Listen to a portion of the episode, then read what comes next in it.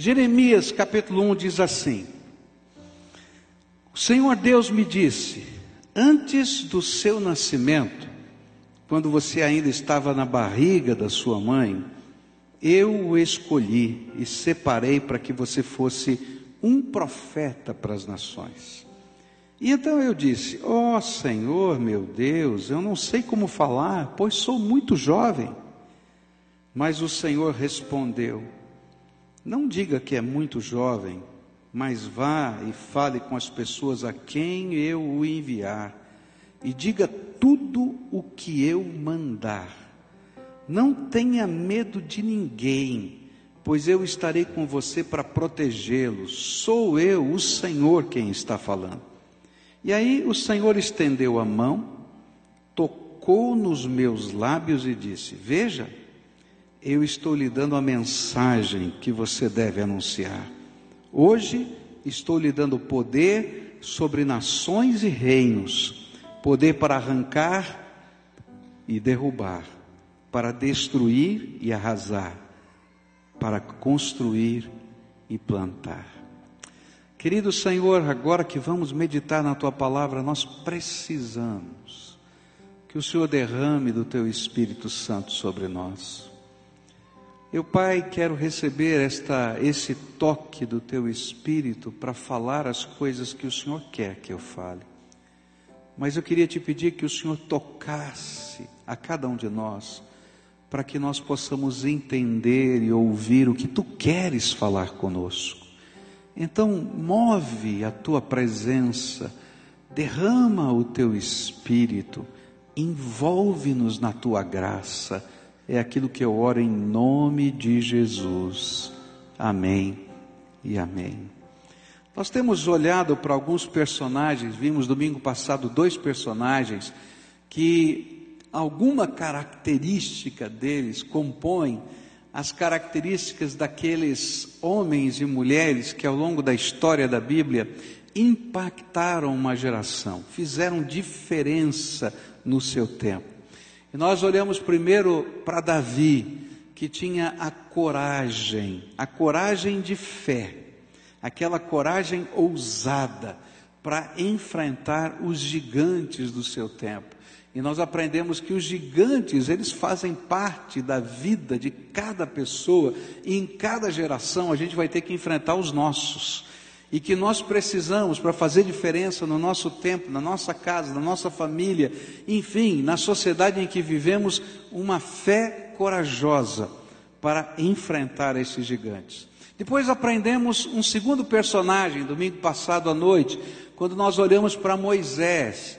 E aprendemos que essa coragem, ela não vem de nós mesmos, não é um ímpeto humano, porque se a gente tentar fazer as coisas na coragem da nosso braço, da nossa inteligência, a gente vai se quebrar como Moisés se quebrou.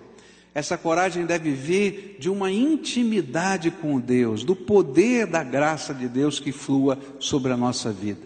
Mas hoje eu queria olhar para um terceiro personagem, que é Jeremias. É interessante porque as pessoas que serviram a Deus e impactaram a sua geração tinham uma profunda consciência de missão. Se a gente olhar para Davi, ele tinha uma profunda consciência de missão. Se a gente olhar para Moisés, já depois dos 80 anos, ele tinha uma profunda consciência de missão. Mas se a gente olhar com os 40, ele também tinha uma profunda consciência de missão. Apenas os meios estavam errados. Se a gente olhar para Jeremias, nesse texto especificamente, a gente vai ver que Deus deu a Jeremias uma profunda consciência de missão. E esta consciência é conhecida entre nós, no meio do povo de Deus, como chamado de Deus. Eles tinham uma vocação, um chamado de Deus. E esse chamado de Deus fazia diferença na sua vida. Esse chamado é um sentimento, uma experiência, uma santa convicção de que o Senhor nos separou para Ele e nos comissionou para um propósito. cada um vai viver esse, essa consciência de uma maneira diferente, mas vai ter essa, esse sentimento, essa experiência, esse mover interior de que Deus tem um propósito para a nossa vida e que nós precisamos cumprir uma missão nessa terra. E foi exatamente isso que aconteceu com Jeremias. Jeremias, ainda bem jovem, filho de um sacerdote e, portanto, tendo que participar das escalas do serviço do templo, porque o número de sacerdotes só tinha um templo.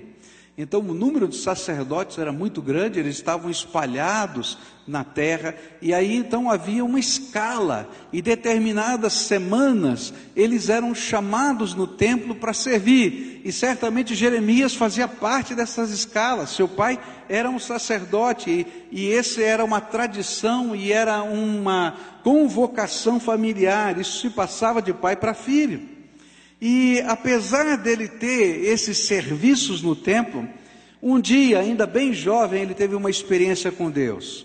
Uma experiência em que ele teve consciência de que Deus o separava para algo mais. E a sua missão não era apenas ir ao templo de vez em quando e cumprir a tabela sacerdotal, mas ele tinha agora recebido de Deus a incumbência de levar palavras relativas às visões de Deus para o seu povo. Não era algo que Jeremias planejava para si. A vocação não é algo que eu planejo para mim, mas é algo que Deus planeja para mim. E aí eu me sinto comissionado por Deus. Era uma santa convocação, um verdadeiro comissionamento. Alguns vão ter esse tipo de chamado para sermos pastores, por isso que eu estou aqui.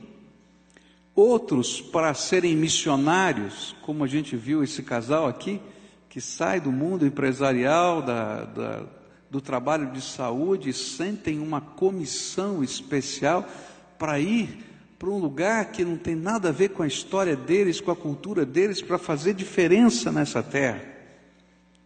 Mas a Bíblia nos diz que todos nós somos chamados e comissionados por Deus para cumprirmos uma missão na terra.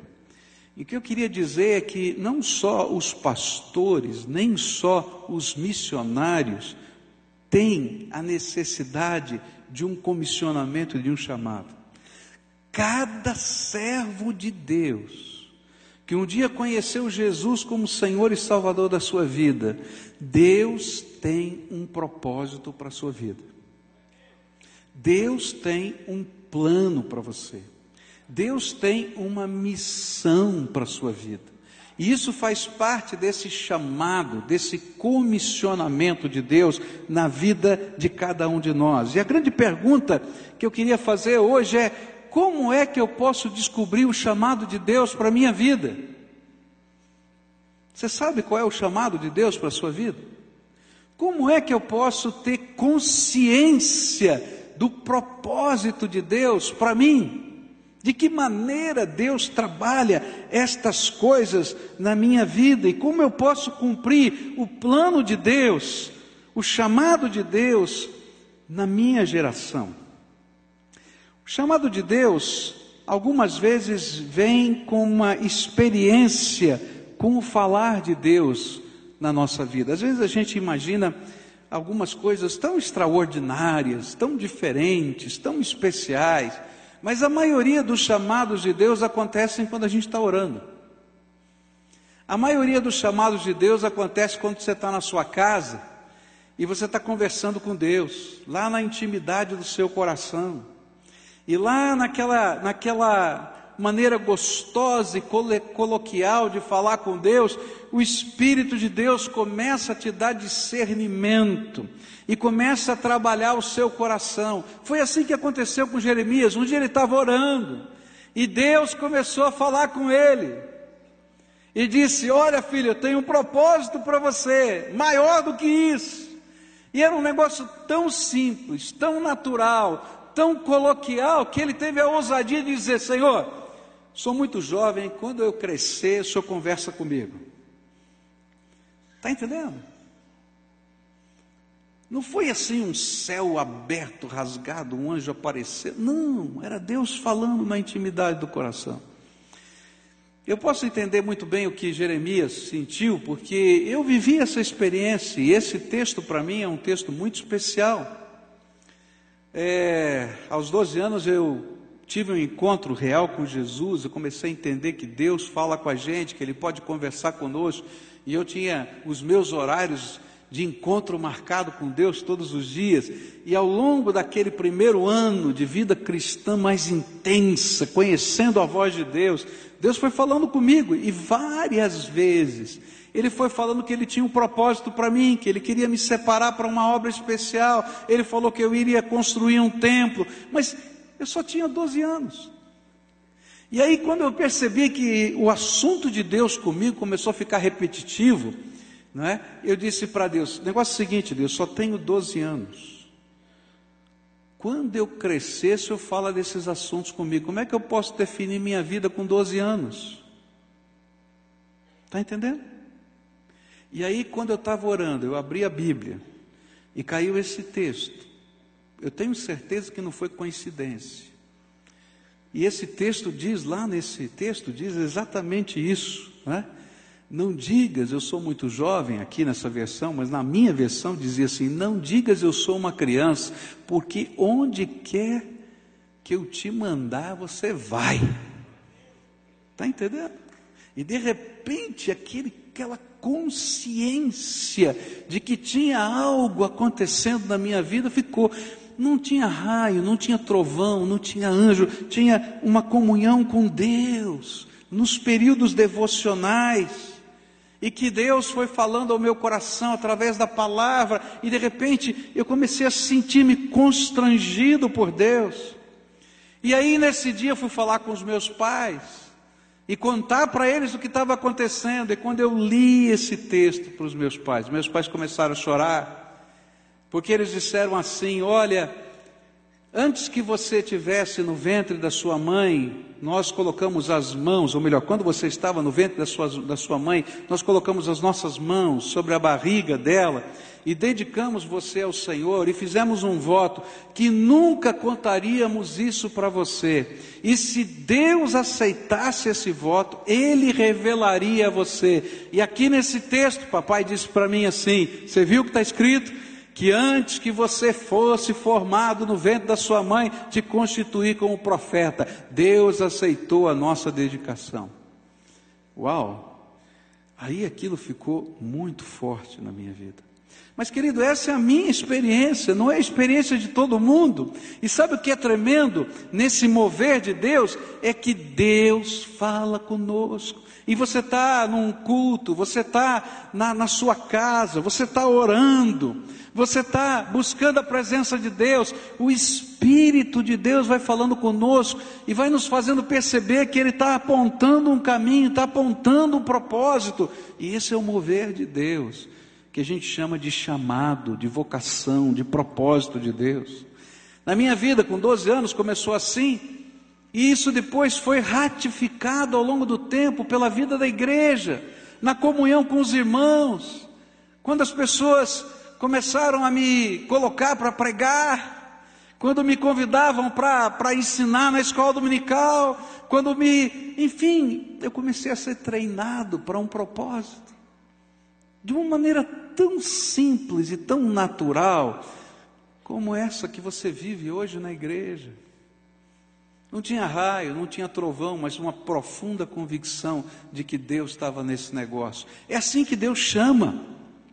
Outros foram guindados para, os, para esse projeto por mentores. Quando a gente olha na palavra de Deus, a gente vai encontrar pessoas que foram guindadas para isso por mentores. Davi mesmo, o que aconteceu foi um mentor. Chega Samuel na sua casa um dia e ele veio de pastorear as ovelhas e derrama óleo na sua cabeça e diz: Olha, o Senhor te ungiu não entendo esse negócio. Não estou compreendendo, mas o Senhor vai usar Samuel. Quando a gente olha, por exemplo, para Eliseu, passa Elias na casa dele, ele está lá lavrando a terra, ele está lá com a sua junta de bois, passando o arado. E aí Eliseu tira a sua capa e diz assim: Vou te cobrir com ela, porque Deus tem um plano. Vem e me segue.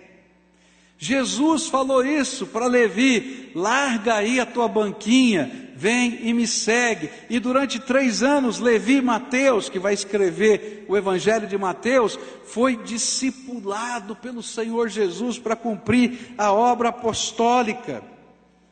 Mas todos esses homens, apesar de terem experiências diferentes, eles tinham algo em comum. O que que faz a gente reconhecer o chamado de Deus na nossa vida? Primeira coisa que vem sobre nós é peso ou paixão. Peso é uma palavra clássica na teologia. Eu acho que é mais fácil a gente entender a palavra paixão. Algo que arde em nós enquanto nós não nos movemos na direção do propósito de Deus. É interessante como funciona essa paixão no coração da gente. Tem aqui uma multidão, tá? E de repente, digamos que esse vaso caia no chão e se quebre. Tem aqui milhares de pessoas. Mas de repente, alguém que está sentado aí vai ficar tão incomodado que tem caco de vidro no chão, que vai se levantar, todo mundo está olhando, ele vai lá e recolhe, junta, arruma, tenta fazer a coisa ficar bonitinha, se for, tiver algum jeito. Não é verdade? E o pior é que ele está sentado e diz assim: Poxa vida, tem tanta gente aqui e ninguém vai ajudar. Estou aqui sozinho fazendo isso. Parece que só eu vi que caiu o vaso. Está entendendo? A mesma coisa acontece quando ele está na rua. E ele vê quem sabe uma pessoa necessitada, ou ele vê um problema numa área, a paixão ou peso é aquele mover de Deus que nos direciona para que usemos o nosso dom, o dom do Espírito que Deus nos deu, mas focalizado em alguma coisa. Então, alguns vão ver o vaso, outros vão ver a necessidade da música, outros vão ver a necessidade de mais células, nós queremos mil. Estamos longe disso, precisamos trabalhar. Outros vão ver a necessidade do cuidado, do discipulado. Outros vão ver a necessidade das crianças e querem estar lá. Esse mover de Deus que diz assim: alguém tem que fazer alguma coisa. Querido, quando você estiver pensando assim, alguém tem que fazer alguma coisa, Deus está falando para você: você é o primeiro. Você está entendendo? Isso é peso, é paixão, é algo que fica trabalhando dentro da nossa alma, é uma visão específica que Deus vai dando para a gente. E então, nós começamos a perceber um senso de responsabilidade, uma inquietação, uma inconformidade com a situação que nos consome. Eu, tinha um, eu tive um professor que me contou a experiência dele no, no conselho da igreja. Então eu estava lá reunido no conselho da igreja, tinha um irmãozinho que toda hora falava do Egito. Gente, nós vamos fazer alguma coisa pelo Egito. Por que o Egito? Por que o Egito? E na outro dia, na outra reunião, ele falava do Egito. E outra vez ele falava do Egito. E outra vez ele falava do Egito. E um dia que ele passou, perdeu a paciência, falou assim: querido, você não percebeu que Deus não está falando com mais ninguém sobre o Egito, só com você? Quando é que você vai se levantar e fazer alguma coisa pelo Egito? Está entendendo? Isso é o peso, isso é a paixão, e envolve muitas áreas da vida, envolve qualquer ministério que Deus tenha para você. Deus fala conosco, Deus nos motiva, Deus nos empurra. Esse é um peso, é uma paixão que vai lá dentro de nós. E sabe o que é pior? Presta atenção nisso esse incômodo não passa. Fala para quem está perto de você, não vai passar. Não adianta. Não vai passar, não tem jeito. Olha só o coração de Jeremias. Jeremias 20, versículo 9 diz assim: Mas quando penso, vou esquecer o Senhor e não falarei mais em seu nome, então a tua mensagem fica presa dentro de mim e queima como fogo no meu coração. Estou cansado de guardá-la e não posso mais aguentar. Uma série de problemas aconteceu até o capítulo 20 de Jeremias, batalhas, dificuldades e tal. E chega uma hora e sabe da coisa, eu vou desistir desse negócio de ser profeta. Esse negócio é muito complicado, Deus. E ele ficou quieto. Ele diz assim, mas eu não consigo. Porque esse negócio está pegando fogo dentro de mim e eu não aguento mais. Semana passada a gente teve uma experiência muito gostosa aqui na igreja. É, aquela família que se despediu, não é? A Fernanda e o César, que foi, viajaram, foram estudar na França, eles coordenavam para a gente a cantina dos domingos à noite, que é a cantina da construção. E quando terminou o culto, veio uma senhora conversar comigo e ela começou a dizer: Pastor, olha, eu sempre servi a Deus nas igrejas por onde passei e eu não consigo servir a Deus aqui. Tem alguma coisa, está me impedindo, eu não estou conseguindo. Eu não sei se são os processos, se sou eu, o que está acontecendo? E ela disse assim: Sabe, eu sou chefe de cozinha, eu adoraria servir na cantina. E a mulher desabou a chorar. Eu quero servir, eu quero fazer alguma coisa, eu não aguento mais. Daí estava o César e a Fernanda aqui, o pastor Nilson que coordena essa área, chamei aqui na frente, vem aqui. E eles disseram assim: Aleluia, graças a Deus, a gente estava procurando alguém. Não é por acaso. Você está entendendo? Mas aquela mulher chorava, porque ela sentia paixão, peso.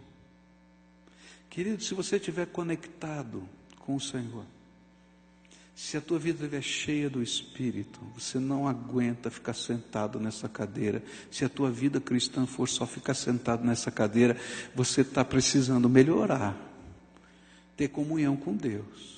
Porque se você for cheio do Espírito, o peso, a paixão vai arder no teu coração. E queridos, serão áreas diferentes que Deus vai estar levantando, porque as necessidades desse mundo são diferentes e Deus quer usar pessoas diferentes. Mas não é só peso e paixão, a palavra de Deus vai dizer para a gente que existe também um sentimento de dependência exclusiva de Deus para a gente poder desenvolver o projeto. E essa é uma das coisas tremendas que a gente precisa aprender. A missão não depende de pessoas, instituições, pois quem nos chama é Deus.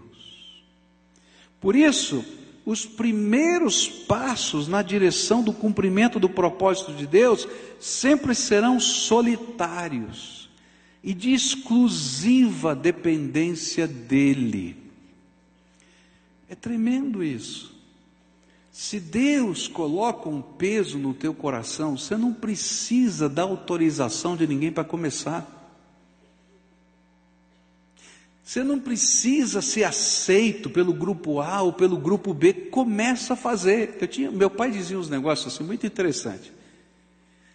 Quem quer, faz, não pede. Está entendendo? Quem quer, faz, não pede. Você precisa de autorização para levar um quilo de comida para alguém? Você precisa de autorização para fazer o bem na vida de alguém? Você precisa de autorização para anunciar a paz de Deus? Você precisa de autorização para orar por alguém? Você precisa de autorização? Não, querido, começa. Se Deus te deu um peso, começa. Porque você vai depender exclusivamente dele. E quando você der os passos de fé, Deus vai levantar pessoas e recursos. Mas se você ficar sentado esperando as pessoas e os recursos, você nunca vai sair da cadeira.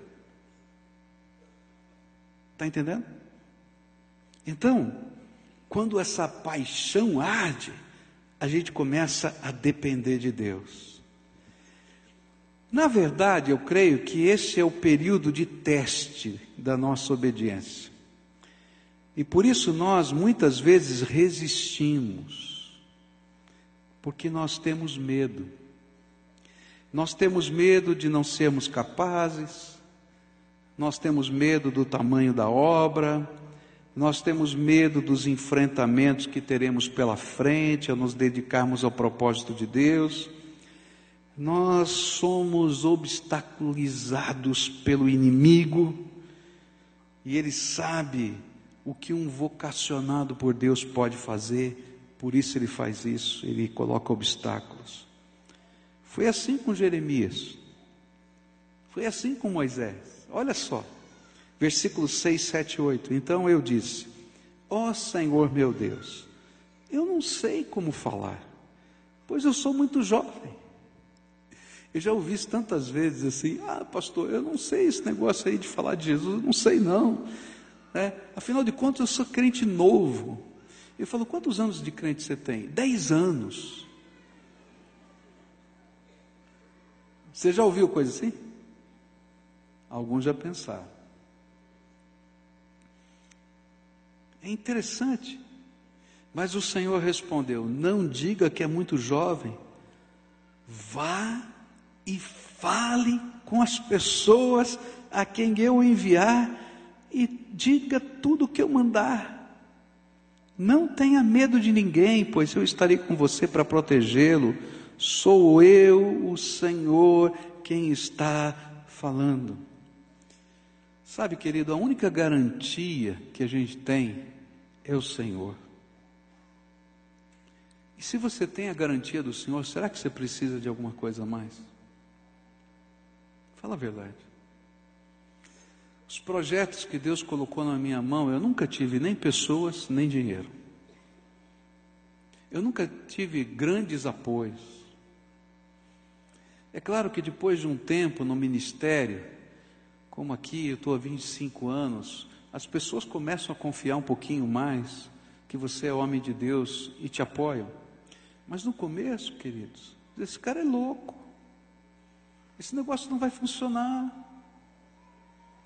O primeiro trabalho social que Deus colocou no meu coração foi um dia quando eu estava dirigindo o meu carro na cidade de São Paulo, parei num semáforo ali na Avenida Pompeia, é, onde tem um shopping center ali e saída para marginal, e começaram a vir uns meninos para pedir esmola.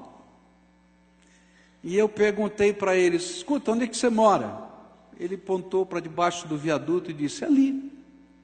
Como assim ali? Ah, lá debaixo do viaduto. E você mora sozinho lá? Não, eu moro com a minha família. E tem mais criança lá? Ah, tem uns 40 meninos, meninos e meninas que moram lá. A igreja que eu pastoreava ficava umas três quadras dali, não ficava mais, mais do que isso. E de repente veio esse peso, essa paixão, Alguém tem que fazer alguma coisa para essas crianças. As crianças não, têm, não estão na escola, estão aqui. Essas crianças não têm futuro. Olha só a situação delas. E aquilo começou a incomodar o meu coração. Será que ninguém vê? Você já sentiu isso? É? E aí o Senhor falou para mim assim: Você já viu? Eu mostrei para você. Faz alguma coisa. E aí, junto com, com uma assistente social da igreja, nós escrevemos um projeto Projeto Semente. Projeto que tirava aquelas crianças, colocava na escola de manhã, levava para almoçar na igreja, passavam a tarde na igreja no reforço escolar, tomavam banho, jantavam, voltavam para lá, mas a gente ia trabalhando os processos. E aí a gente levou o projeto para a igreja. E aí a igreja tinha acabado de comprar os bancos novos bonitos, estofados. E na assembleia da igreja alguém disse assim: Pastor, acabamos de trocar a bancada da igreja, você vai botar esses meninos aqui? Vai estragar tudo. Bom, quando não quer, a gente diz: Não tem dinheiro. Aí o outro levantou, pastor, a gente não tem dotação orçamentária para isso, não está no nosso planejamento estratégico. Nós não temos funcionários, nós não temos estrutura, nós não temos, nós não temos, tudo isso eu já sabia. E aí vem aquela coisa maluca de só quem tem chamado entende. Eu dependo de quem? De Deus. Eu falei, eu só quero um voto de confiança. Me empresta a igreja por três meses. Eu não quero mais nada. Eu não quero dinheiro, eu não quero funcionário. Eu só quero que vocês me permitam usar esse patrimônio, nem aqui em cima, que tem os bancos bonitos, lá embaixo. E aí alguém disse assim: vamos deixar esse doido fazer isso. Três meses ele já está com a língua de fora. E queridos, quando a gente começa a fazer os projetos de Deus, e a gente depende de Deus, as coisas acontecem. Eu nunca vi tanta comida chegar porque os grupos familiares começaram a pedir nos seus prédios para o projeto e vinha comida em abundância. A padaria da esquina da igreja disse: Você vai cuidar desses meninos? Vou. Esses meninos são os que mais roubam aqui na minha padaria. Então, todo o pão e o leite que você precisar para esse projeto eu vou te dar. E o pessoal que nem era crente começou a, a, a abençoar. Dinheiro chegou, as coisas aconteceram. Por quê? Porque você depende de Deus. Só isso. Então, se Deus te der um projeto, se Deus te der um projeto, querido, lembra que você vai ser testado. Você não depende de ninguém, você depende do Senhor. Começa pequenininho. Começa pequenininho. E Deus vai te dar pessoas e vai te dar recursos, porque a visão e a obra é dele, não é tua. Terceira e última coisa, vou terminar aqui. Sei que o meu tempo já está acabando, mas queria terminar esse, esse texto. A capacitação virá de Deus. Olha só versículos 9 e 10, eu acho tremendo. Diz assim: Aí o Senhor estendeu a mão e tocou nos meus lábios e disse: Veja, eu estou lhe dando a mensagem que você deve anunciar. Hoje eu estou lhe dando poder sobre as nações, reinos, poder para arrancar, derrubar, destruir, arrasar, construir, plantar. Queridos, a missão não é do homem, é de Deus. Presta atenção, quando Deus move o nosso coração, Ele está nos convocando para sermos cooperadores da missão dele, a missão é de Deus. E nós seremos ajudadores de Deus. Por isso, a gente depende dele. E por isso, o poder, a unção, a capacidade vai vir do Espírito Santo. Ninguém vai fazer a obra de Deus com a sua inteligência. Se você aplicar todas as teorias de mercado num projeto divino, vai falir o projeto. Escreva o que eu estou falando, vai falir, porque essa obra é espiritual e depende da graça e do poder de Deus. E quando a gente imagina que a gente está usando as ferramentas só humanas para fazer a obra de Deus, e a gente acha que está dando certo, Deus pesa a mão até para que a gente entenda que a obra é dele. Foi esse o problema de Davi quando ele fez o censo. Ele queria saber como organizar melhor o seu exército, mas o coração dele estava assim dependizando de Deus. E Deus disse: Ó, porque você está fazendo esse censo, eu vou pesar minha mão sobre você. Porque você não entendeu que a vitória não vem da tua estratégia militar, vem do meu poder. E aí ele está falando isso: olha, eu estou tocando a tua vida. Então o que faz a diferença é o toque de Deus, é o capacitar dele e se Ele me chama e eu dependo dEle, Ele vai me capacitar para o exercício dessa missão. Pois só poderemos cumprir o propósito do poder, só podemos cumprir o propósito que Deus colocou em nós, mediante o poder que vem através do Seu Espírito Santo. Eu não estou falando que você não tem que estudar, não estou falando que você não deve se preparar, que você não deve conhecer, que você não deve ler, mas eu estou falando para você que tudo isso é mera ferramenta a arte, o dom, vem de Deus. Está entendendo? Se você tem uma capacidade artística, naturalmente você vai precisar das ferramentas para fazer aquele trabalho. Mas eu posso dar as mesmas ferramentas para outra pessoa que não tem essa capacidade artística e não vai sair nada, porque não é a ferramenta que faz. É assim que acontece conosco, é a unção de Deus que faz. E a gente vai depender dele. E Jeremias então recebe o toque de Deus. O toque de Deus. E a última coisa, versículos 11 e 12, diz assim a palavra do Senhor: O Senhor me perguntou, o que é que você está vendo? E olha que coisa tremenda. Deus acabou de chamar Jeremias, disse que tocou com a mão para ele ser profeta, e aí ele, Deus, dá uma visão para Jeremias. Uma visão. E diz assim: O que é que você está vendo, Jeremias? E ele diz: Um galho de amendoeira só isso. E o Senhor me disse: Você está certo. Eu também estou vigiando para que as minhas palavras se cumpram. É interessante isso aqui, porque há um trocadilho na língua hebraica. Em hebraico, vigiar, que é essa palavra eu estou vigiando, ela, ela significa, ela se fala algo parecido com isso. Eu não sei falar hebraico, então eu vou tentar falar, tá? É choqued. Imagina que seja isso. Eu acho que não vai ser desse, exatamente esse som, mas choqued, tá? E amendoeira se chama chak, cho, não, chaked. Então, vigiar é choqued e amendoeira é chaked, tá? Então, olha só o trocadilho. O que, é que você está vendo? Chaquete. E Deus está dizendo, eu estou choquete. Tá? Então, o que, que ele está mostrando assim? Eu estou prestando atenção nos detalhes. E queria terminar com isso aqui.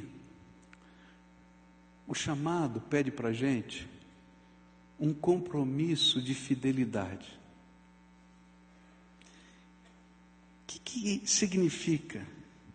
Deus está vigiando o que nós fazemos. Por isso não dá para fazer do nosso jeito, tem que ser feito do jeito dele. Não dá para cumprir os nossos propósitos, mas tem que cumprir o propósito dele. Por isso não adianta só começar bem é preciso terminar bem, do jeitinho que Deus queria. E se em algum momento você se esquecer quem é o dono da missão, ele vai pedir contas, pois ele está vigiando o seu trabalho, não só para abençoar, mas também para garantir que se cumpra o propósito para o qual ele o chamou e o comissionou. Por isso, um dos elementos importantes do chamado é fidelidade. Queridos, você vai ser tentado, muitas vezes, a começar e a parar no meio do caminho. Está entendendo? Deus te desperta e você começa. Mas você para. E Deus disse assim: não era tempo de parar. Por que, que você está parando? Outras vezes você vai começar e de repente você se acha o dono do projeto. E aí Deus tira a mão de bênção, vai tudo para baixo, porque o teu orgulho chegou no lugar e não é mais a dependência de Deus. De repente você criou os sistemas e você não quer mexer nos sistemas, quando chegou a hora de mudar os sistemas. E Deus vai falar com você, você diz, não, isso aqui está funcionando e tal. E aí não vai dar mais certo, porque você não está cumprindo a visão de Deus para a tua vida. Nessa manhã eu queria orar com você, como a gente sempre faz. Alguns Deus chama para serem pastores. Outros Deus chama para serem missionários. Louvado seja Deus por isso. Mas a todos nós Deus chamou para sermos servos de Deus nessa terra a todos nós. E se você recebeu de Deus um dom do Espírito, e a palavra de Deus diz que todo aquele que nasce de novo tem pelo menos um dom do Espírito, então esse dom não pode ficar engavetado. Você tem que servir. E tem áreas, queridos, que Deus está falando só com você, que ninguém mais viu isso nessa igreja. E sabe, essa igreja não está cumprindo o propósito de Deus porque você não cumpre o seu. Ah, mas você está dizendo assim: olha, eu não recebi apoio, ninguém me chamou, ninguém me elegeu. Querido, se Deus elegeu a gente, não tem que esperar mais nada, começa. Dá um passo de fé, começa pequenininho. Se Deus está colocando os necessitados perto de você, começa um movimento de amor. Se Deus está colocando a educação, começa um movimento de educação pequenininho. Se Deus está colocando um projeto de célula, vai lá e começa. Se todos aqueles que já foram treinados, discipulados, capacitados, que já dirigiram uma célula, voltassem a fazer isso hoje, nós já teríamos as mil células. Nós temos mais de 800 líderes que já foram treinados e não estão liderando células que já fizeram isso e pararam. Você está entendendo? Queridos, quanto tempo você está acomodado? Será que Deus tirou o chamado de você? Não sobrou nada? Agora, se você não consegue identificar absolutamente nada, eu vou dizer para você: tua vida de oração está fraca. Porque se você começar a falar com Deus, começar a buscar a presença de Deus, o Espírito de Deus vai se revelar para você. Quando você estiver orando, quando você estiver lendo a Bíblia, quando você estiver caminhando, é assim que Deus fala. E aí vem esse peso. Sabe por que às vezes esse peso não está em nosso coração? Porque a gente mata a nossa consciência. Porque incomoda tanto que a gente diz: não quero mais ouvir, não quero mais pensar, não quero mais. Deixa o Espírito de Deus revivar a tua consciência. Eu queria orar por toda a igreja. Hoje eu não vou chamar aqui na, na frente ninguém, não. Eu quero orar por você. Eu quero orar por você. Para um santo incômodo da graça de Deus vir sobre você. E hoje à noite eu vou falar um pouquinho mais sobre o chamado. Eu vou falar, depois do chamado, depois que você identifica, o que é que a gente tem que fazer? E se você quer continuar estudando, esteja conosco aqui, tá? Eu sei que você está doido para assistir o jogo da Argentina. Agora toma cuidado, que pode virar desgraça depois. Que vem a maldição, olha. É brincadeira, gente, é brincadeira aqui, tá? Mas, gente, posso orar por você? Então fica de pé, eu quero orar por você agora, tá? Dá a mão para quem está perto de você aí, como um grande povo de Deus, lá em cima, na galeria, aqui embaixo. Se você já nasceu de novo em Cristo Jesus, você é um sacerdote de Deus. Aqui no corredor também, fecha aqui, ó, no meio aqui. Isso, todo mundo aqui de mão dada. Olha, lembra, você é um sacerdote de Deus. O chamado começou quando o Espírito Santo bateu na porta do teu coração e você abriu a porta do coração para Jesus. Dali em diante a tua vida não te pertence mais, ela pertence a Jesus. Tua vida pertence a Jesus? Então você precisa ser para a glória dele. E você precisa cumprir a tua missão na terra. Você já pensou o que aconteceria nesse mundo se cada crente, em qualquer lugar da face da terra, estivesse cumprindo a sua missão? A maior arma de Satanás é fazer o crente ficar sentado, quieto. A maior arma de Satanás é bater o desânimo na nossa alma. A gente perder a perspectiva de missão. E a gente ficar só querendo desfrutar a bênção. A bênção é uma pessoa andando conosco, Jesus Cristo, nosso Senhor. Então hoje eu vou orar pelo seu comissionamento, pela unção do Espírito na tua vida pelos milhares de ministérios que vão surgir aqui pela graça de Deus. Eu não tenho estrutura, eu não tenho planejamento, eu não tenho dinheiro, porque eu dependo de Deus e você também. A gente vai dar passos de fé e coisas de Deus vão acontecer. E sabe, Deus vai levantar ímpios para manter essa obra, porque é assim que Deus trabalha. Senhor Jesus, tem aqui um exército teu, teu. Nós estamos aqui de mãos dadas diante do Senhor, buscando a tua face, reconhecendo que nós nada somos, reconhecendo que a gente tem medo, reconhecendo, Senhor, que às vezes os teus desafios parecem grandes demais, porque eles têm o teu tamanho, e a gente olha para o nosso tamanho e diz: Senhor, tenha misericórdia. Mas, Senhor, eu quero te louvar, porque o Senhor tem um plano, e o Senhor nos convoca para sermos cooperadores teus. E quando a gente imagina que a gente está sozinho, o Senhor vai nos revelando os outros que o Senhor já chamou. E a gente descobre os milhares de milhares que o Senhor tem levantado na face da terra. Então, nesta hora, Pai, eu quero te pedir: toca, como o Senhor tocou Jeremias. Toca, Senhor, como o Senhor tocou Isaías. Toca, Senhor, como o Senhor tocou Eliseu. Toca e unge como o Senhor tocou e ungiu a Davi. Que o seu povo seja revestido da tua graça e no poder do teu espírito façam coisas tremendas. Que na simplicidade de cada um, a grandeza do Senhor seja vista. E que a glória do Senhor revista a vida das pessoas. Senhor, tem muita gente acomodada, tem muita gente enferrujada, tem muita gente, Senhor, só assistindo a vida passar. Em nome de Jesus, desperta o teu povo, Senhor. Derrama, Senhor, um santo avivamento. Aquele avivamento que nos faz, Senhor, enxergar que o Senhor tem um propósito e uma missão para mim. Senhor, faz essa obra, faz essa obra, faz essa obra. E que o poder venha do Senhor, porque a glória só pertence ao Senhor. É isso que oramos em nome de Jesus. Amém e amém. Amém.